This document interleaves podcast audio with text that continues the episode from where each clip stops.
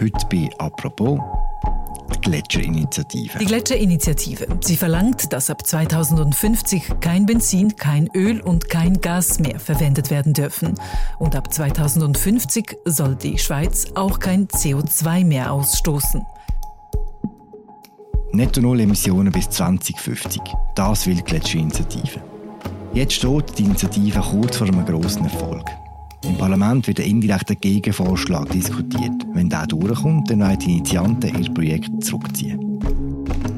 Wir reden bei apropos darüber, mit welchen Mitteln das Parlament die Initiative erfüllen will und ob die Mittel auch länger. Mein Name ist Philipp Loser und bei mir im Studio steht Martin Leubli. Er ist Wissenschaftsdacht bei Tamedia. Salut Martin. Salut Philipp.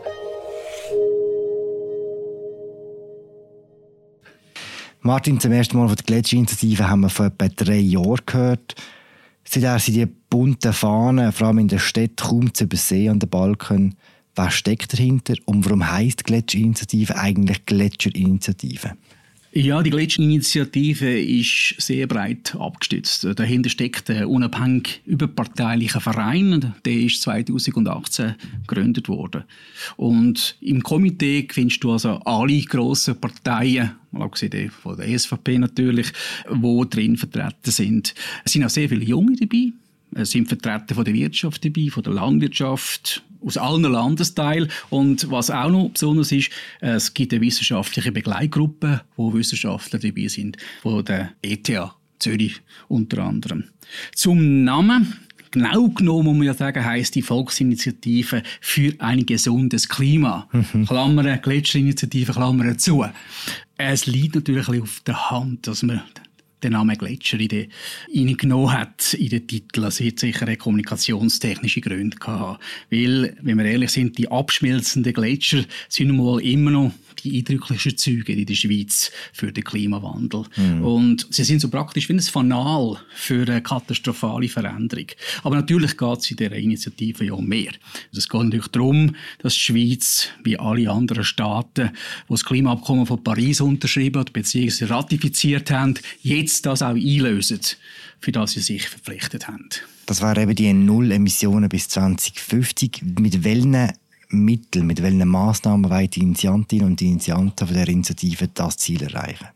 Ja gut, Massnahmen sind natürlich nicht so konkret, vielleicht können wir auf das noch sprechen, sondern es ist ja natürlich ein Verfassungsartikel. Aber da drin ist die zentrale Forderung, dass man bis 2050 die Ära von der fossilen Energie abgeschlossen hat. Also eigentlich darf kein Erdöl, Erdgas oder Kohle mehr gebraucht werden. Also die Treibhausgase müssen netto auf Null sinken. Nur was heißt denn netto? Es wird natürlich immer Ausnahmen geben, wie zum Beispiel in der Stahl- oder in der Zementindustrie. Dort hat man bis dato keine valable Alternativen, um das CO2 zu reduzieren. Da müssen wir dann andere Lösungen suchen, zum Beispiel CO2 aus dem Abgas von, sagen wir mal, Kehreverbrennungsanlagen äh, waschen und dann im Boden speichern oder wir aufforsten. Oder die neuesten Methoden direkt aus der Atmosphäre CO2 ziehen. Das sind also so Techniken, wo, wo dann auch zum Tragen kommen, damit das Treibhausgas oder die Treibhausgasbilanz unter dem Strich null ist. Das heißt also netto. Und ein zweiter Punkt, wahrscheinlich auch noch wichtig wäre, ist, die Massnahmen sollen eben auch sozialverträglich sein und die Volkswirtschaft nicht belasten, sondern eben stärken. Wir wissen ja, und ich glaube, das ist mittlerweile auch unbestritten, Klimaschutz bringt mehr neue Arbeitsplätze als verloren gehen. All die Massnahmen, die du jetzt aufgezählt hast, das sind Beispiele, wie man das könnte erreichen könnte, die stehen so nicht in der Initiative, wenn ich es richtig verstand. Das ist eine reine Absichtserklärung, oder? Ja, das kann man so sehen. Das ist im Prinzip Absichtserklärung. Es ist natürlich klar, oder? Im Verfassungstext sind nicht äh, konkrete Maßnahmen drin, sondern mehr Ziel, wo es an sollte gehen. Und nachher kommt es einfach darauf an, wie stark dann das Gesetz wird sein, um das Ziel umzusetzen. Klimaziel, aber nicht CO2. Hunger nicht Klimaziel, aber nicht die Initiative ist ja in einem bestimmten Umfeld eingereicht worden. 2019 ist der Druck auf griffige Massnahmen im Klimabereich recht groß gewesen. Es hat die Klimastreiks gegeben und andere Sachen. Und interessanterweise hat der Druck im Fall der Gletscherinitiative angehalten. Trotz Corona, trotz dem Krieg. Warum? Ja gut, man kann es natürlich auch umgekehrt sehen. Äh, Corona und der Ukraine-Krieg hat erst geholfen, dass das Klima nicht an Aktualität verloren hat. Der Corona äh, hat uns gezeigt, was es brauchen wird, äh, um unsere Emotionen abzubringen. Also Stichwort weniger Wirtschaftswachstum, weniger Verkehr. Da sind ja deutlich die Emissionszahlen abgegangen. Allerdings nach Corona sind es dann auch wieder stärker draufgegangen. Und der Ukraine-Krieg zeigt uns, was wir eigentlich schon lange wissen, wie stark wir von fossiler Energie in unserem Land abhängig sind. Aber der Klimaschutz generell, denke ich, ist seit den Klimastreiks vom Sorgenbarometer der Bevölkerung wieder angestiegen. Das hat auch auf Politik abgefärbt. Jetzt wirst du mir natürlich widersprechen und sagen, ja, Abstimmung über das CO2-Gesetz. Wie ist äh, auch abgegangen, das wissen wir. Und das zeigt natürlich auch, dass natürlich zwischen Bewusstsein und nachher auch um, Umsetzen in der Bevölkerung noch ein Gap oder halt eine Lücke besteht. Letztlich, glaube ich, ist halt immer noch die Meinung, dass Klimaschutz nicht kosten darf. Es darf keine, keine zusätzliche Abgaben geben und Verbote sind sowieso nicht sehr beliebt. Und wir werden es sehen, wieder, ob das auch anhaltet, das Bewusstsein. Im nächsten Jahr haben wir wieder nationale Wahlen und dann werden wir sehen, ob die Klimasorge nicht auch wieder zuoberst auf der Agenda ist. Ein Ausdruck für die Klimasorge ist eben die Gletscherinitiative. 2019 ist sie eingereicht worden und dann in den parlamentarischen Prozess gegeben worden. Nehmen wir uns mit in den Prozess. Was hat die Politik mit dieser Initiative gemacht? Ja, das ist in der Tat ein, ein Auf und Ab mit der äh, Initiative. Ich glaube allerdings, im Parlament hat sie sehr grossen Respekt ausgelöst. Grundsätzlich muss man ja sagen, entspricht ja das Ziel von der Initiative in etwa dem, äh, was der Bundesrat will, eben netto null bis 2050. Aber trotzdem ist der Bundesrat nicht darauf eingestiegen. Er hat sich eigentlich gegen die Initiative ausgesprochen. Und zwar ist ein, eigentlich der Punkt, gar keine fossile Energie mehr zu verbrauchen ab 2050 ist für einen Verfassungsartikel einfach zu weit gegangen, weil er der Meinung ist, da müssen wir in dieser Zeit auch noch wirtschaftliche und soziale Belastungen bei dieser Umsetzung berücksichtigen und das würde dann blockiert. Auch zum Beispiel gerade in Randgebieten, das ist ein altes Thema, das immer wieder kommt, dass man dort halt viel stärker aufs Auto angewiesen ist, etc. Und darum hat der Bundesrat einen direkten Gegenvorschlag empfohlen. Da wird dann aus einem Verbot von fossilen Energieträgern nur noch eine Pflicht, weniger fossile Energieträger zu konsumieren. Der Nationalrat ist aber weitergegangen nachher, oder? Genau. Ähm, das ist eine längere Geschichte. äh, Im März von dem Jahr hat dann der Nationalrat den direkten Gegenvorschlag vom Bundesrat angenommen. Ausschlag haben dort vor allem SVP und FDP und Mittigen. Zu der Gletscherinitiative empfiehlt der Nationalrat ein klares Nein. Das ist der Stand vom 3. März. Gewesen.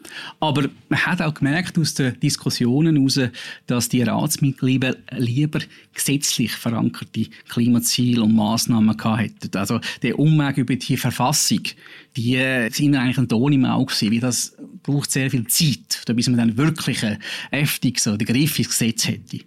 Darum hat die Umweltkommission vom Nationalrat fast parallel dazu, zu den Diskussionen, einen indirekten Gegenvorschlag ausgearbeitet. Und der würde dann heißen, dass das auf Gesetzesebene wäre, der Vorschlag, und sofort in Kraft treten würde. Es hat natürlich auch ein einen strategischen oder einen taktischen Aspekt. Oder eigentlich hat man einfach alles unternehmen oder sagen wir es so, die Initianten zufriedenstellen, dass sie die Gletscherinitiative letztlich zurückziehen würden. Mhm. Das ist natürlich dann eigentlich gelungen, ja. Jetzt gerade vor einer Woche hat dann der Nationalrat den indirekten Gegenvorschlag von der Umweltkommission angenommen. Und jetzt ist der Ständerat dran. Genau, jetzt, äh, diese Woche ist die ständerätliche Kommission und beratet den indirekten Gegenvorschlag. Du hast gesagt, der Vorteil aus Sicht der Initianten von so einem indirekten Gegenvorschlag wäre, dass das sofort gesetzt war. Wir müssen nicht mehr darüber abstimmen. Was würde denn in diesem Gegenvorschlag genau stehen, konkret? Gut, in dem Gegenvorschlag ist man natürlich eben viel weiter gegangen. Da hat man jetzt konkrete Maßnahmen, ein konkrete Zwischenziel. Zum Beispiel soll die Schweiz bis 2040 die Emissionen um 75 Prozent gegenüber 1990 absenken. Die Bundesverwaltung hätte unter anderem eine Vorbildfunktion. Sie sollten sogar das Netto-Null-Ziel bereits 2040 erreichen. Das gilt übrigens auch für bundesnähe Betriebe, PTT, SBB. Und was auch noch erstaunlich ist, es sollen 2 Milliarden Franken für den Ersatz von fossilen Heizungen investiert werden und nur mal 1,2 Milliarden zur Förderung von neuen Technologien in der Industrie. PTT haben schon lange gehört, sehr schön. Falls es dagegen Vorschlag kommt, würde es länger, um die Ziele, die die Gletscherinitiative ursprünglich hatte, zu erreichen? Ja gut, auch da wird sich dann zeigen, wie die anderen Gesetze, die dann nun zusätzlich ausgearbeitet werden, aussehen. Also sprich Revision vom CO2-Gesetz, das steht auch an, steht aber auch noch die Revision vom Energiegesetz an. Und die sind als Gesamtpaket natürlich wichtig, wie schnell und ob man überhaupt die Ziele kann erreichen kann. Aber immerhin, wir haben natürlich dann mit dem indirekten Gegenvorschlag, hätte man wie gesagt, ein Rahmengesetz und das ist sofort in Kraft. Also wir würden da sehr wenig Zeit verlieren das geht auch einer der Initianten so, der Marcel Henke. Er ist der geistige Vater der Initiative und er hat letzte Woche in der Arena das gesagt. Wenn der Vorschlag so bleibt und wenn der Ständerat nichts abschwächt, dann werde ich als Vater von dieser Initiative mich im Initiativkomitee dafür einsetzen, dass wir zurückziehen. Das haben Sie so deutlich noch nie gesagt? Nein, das haben wir so deutlich noch nicht gesagt. Natürlich nicht, weil wir haben ja müssen warten. Das ist zum ersten Mal, wie es Sandra Brotz jetzt erwähnt hat, wo er das so explizit sagt. Es ist nicht so häufig in der Schweiz, dass eine Initiative durchs Parlament so erfüllt wird, dass dann die Initiantinnen und Initianten die zurückziehen Das sieht jetzt in diesem Fall so aus, falls der Ständerat das dann so absegnet. Warum der Erfolg von der Gletscherinitiative? Gut, man muss sagen, die Initianten sind natürlich sehr hartnäckig gewesen. Jetzt in dieser ganzen Zeit haben sehr viel Geduld bewiesen, sehr viel Energie investiert und haben dadurch natürlich jetzt können auf diese Art einen politischen Druck äh, erzeugen. Und es hat sich für die Initianten gelohnt, denke ich mir. Also der Rückzug ist nicht eine Niederlage. Ich denke, der Rückzug ist ganz klar eigentlich ein großer Erfolg, weil sie haben in ihrer Sicht vermutlich einfach das Minimalziel erreicht. Es gibt wahrscheinlich noch eine größere Zielsetzungen, aber wie, wie ich gesagt habe, mit dem linearen Absenkpfad. Aber grundsätzlich denke ich mir, und das ist wahrscheinlich auch der Grund, dass der Marcel Henk gesagt hat, ja, ein Rückzug wäre möglich, ist, dass sie erkannt haben, dass sie mit dem indirekten Gegenvorschlag politisch gesehen das Maximum erreicht haben, wo man kann erreichen. Aber wie gesagt, Sie haben die Initiative noch nicht zurückgezogen. Dann werden wir noch abwarten. Weil es könnte ja immer sein, dass das Parlament jetzt noch in den nächsten Wochen oder Monaten noch den Text vielleicht abschwächt. Das wäre all möglich. Und dann könnte es aber dann durchaus sein, dass dann die Initianten nochmal umschwenken.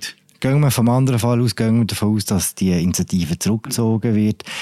Besteht nicht auch eine gewisse Gefahr, dass das Parlament dem indirekten Gegenvorschlag nur darum zustimmt, um einfach nachher möglichst eine Zeit lang nichts mehr vom Klimaschutz zu hören? Ja. Das glaube ich jetzt nicht.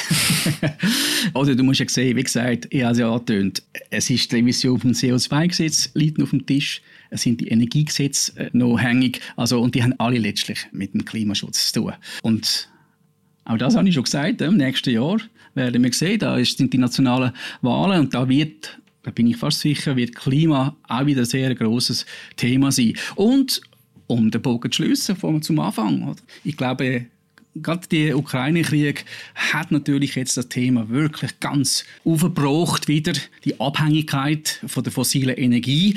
Aber es birgt auch eine kleine Gefahr, das ist natürlich schon so. Man merkt auch, in der Bevölkerung ist natürlich ein Punkt sehr wichtig und das ist die sichere Energievorsorge. Und da könnte es natürlich schon sein, dass dann plötzlich Klimaschutz versus sichere Energieversorgung plötzlich zu Ungunsten vom Klimaschutz könnte werden. Das werden wir sehen. Zum Schluss noch andersrum gefragt, was kann man aus dem Erfolg von der Gletscherinitiative für den Klimaschutz lernen?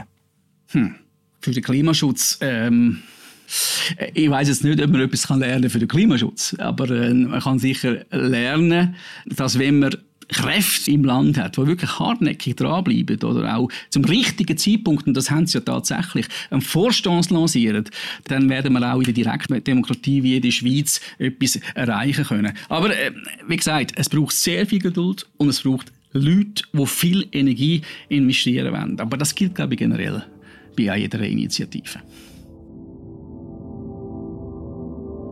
Danke für das Gespräch, Martin. Gerne schön. Das war sie, unsere aktuelle Folge zur Gletscherinitiative. Berichterstattung über die Ständerätliche Kommission, die den indirekten Gegenvorschlag bespricht, findet ihr auf unserer Webseite. Wir verlinken dann im Episodenbeschrieb. Danke fürs Zuhören. Wir hören uns morgen wieder. Ciao zusammen.